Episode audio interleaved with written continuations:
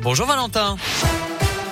Bonjour Nicolas, bonjour à tous. Attention, toujours cet accident sur l'A7 pour rejoindre Lyon. La voie de gauche et du milieu sont concernées à hauteur de Ternay et provoquent des ralentissements dans le secteur.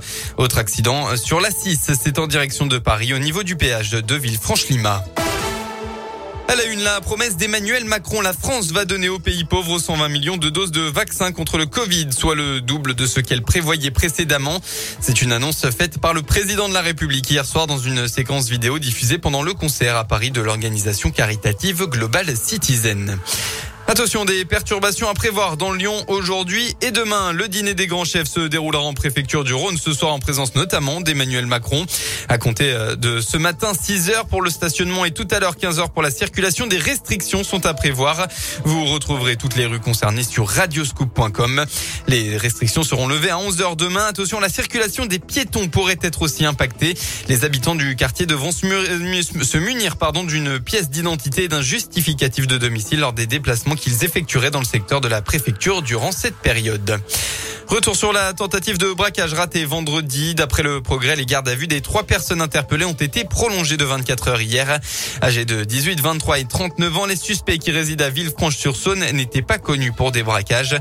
Pour rappel, quatre personnes étaient rentrées à contresens sur l'aire d'autoroute de Soleil sur la 7 pour s'attaquer à un fourgon banalisé semi-blindé, mais n'ont pas réussi à ouvrir le véhicule. Le quatrième suspect court toujours malgré une chasse à l'homme dans l'après-midi de vendredi.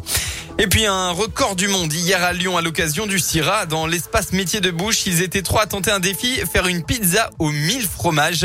Le meilleur ouvrier de France 2011, François Robin, le chef Julien Serry et le youtubeur Morgan Niquet se sont finalement arrêtés à 834 fromages, ce qui bat tout de même le record. Le jury du Guinness World Records était présent pour cette pizza aux 834 fromages français. Hier soir, c'est l'Iséroise Charlotte Fort qui a été sacrée Miss Ronald face à 19 concurrentes. En deuxième année de BTS Communication à Grenoble, elle va maintenant se frotter au concours national de Miss France en décembre prochain à Caen. On va au sport. En rugby, la folle remontée n'aura pas suffi. Hier, dans la quatrième journée du top 14, le Loup était mené 21 à 0 à la mi-temps contre le Racing 92. Les Lyonnais se sont finalement réveillés au retour des vestiaires, mais ça n'a pas suffi. Ils s'inclinent 24 à 20.